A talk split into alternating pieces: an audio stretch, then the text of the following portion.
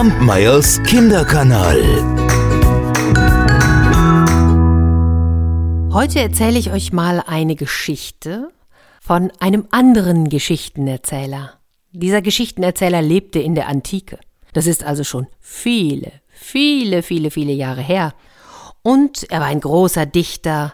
Es war niemand anderes als Aesop. Aesop allerdings war kein freier Erzähler, sondern er war ein Sklave der Sklave eines reichen Herrn. Und immer wenn dieser Herr mit Gäste beim Essen saß, da ließ er Aesop rufen, damit er ihnen eine Geschichte erzählen sollte.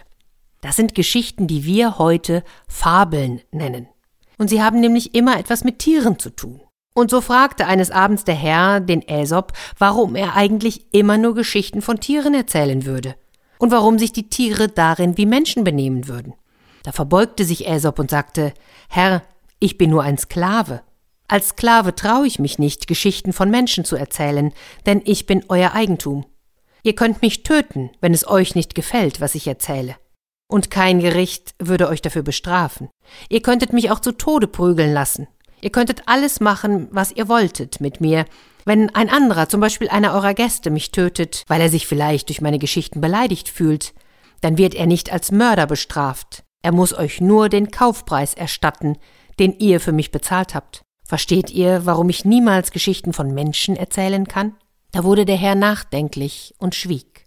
Wieder verbeugte Aesop sich tief und sagte Doch, gütiger Herr, wenn ihr mich freigebt, wenn ihr hier öffentlich erklärt, dass ich kein Sklave mehr bin, sondern ein freier Mensch, dann kann ich sicherlich Geschichten von Menschen erzählen. Der Herr war an diesem Tag ausgesprochen guter Laune. So überlegte er noch einmal kurz und sprach dann Ja, ich werde aus dir einen freien Menschen machen, und zwar sofort, doch unter einer Bedingung.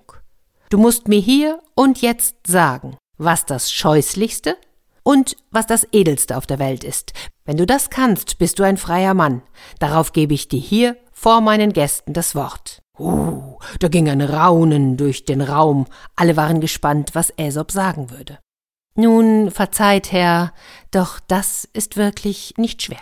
Und darauf streckte der Sklave vor der ganzen Gesellschaft seine Zunge heraus. Er drehte sich nach allen Seiten, damit jeder sie bewundern konnte. Das, sagte er dann, das ist das Scheußlichste auf der Welt. Denn eine böse Zunge kann die Menschen entmutigen.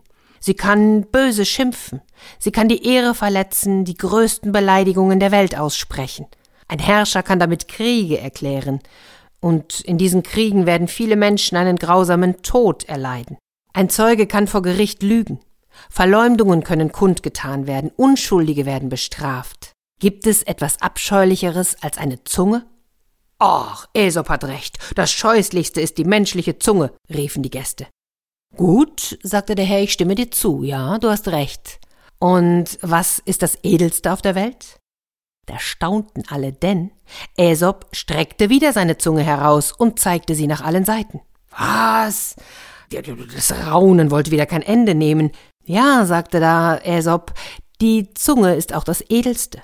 Mit der Zunge können wir einem Verzweifelten Mut und Hoffnung geben. Wir können die schönsten Lieder singen, wir können Liebe und Treue schwören, Verfeindete Herrscher können mit ihr Frieden schließen. Ein Richter kann Unschuldige freisprechen. Wir erzählen Geschichten, wir sprechen philosophische Weisheiten aus, wir verteilen Küsse und wir schmecken die herrlichsten Speisen. Und als der Herr das hörte, da blieb ihm nichts anderes übrig, als sein Versprechen einzulösen, denn wahrlich die Zunge war auch das edelste auf der Welt. Und so verließ Aesop das Haus seines Herrn. Er baute sich eine kleine Hütte am Stadtrand, und dort erzählte er nun seine Geschichten. Die Menschen kamen zu ihm, brachten ihm Essen und gaben ihm Geld, und er lebte gut als freier Mann. Selbst sein ehemaliger Herr musste nun zu ihm kommen, wenn er seine Geschichten hören wollte.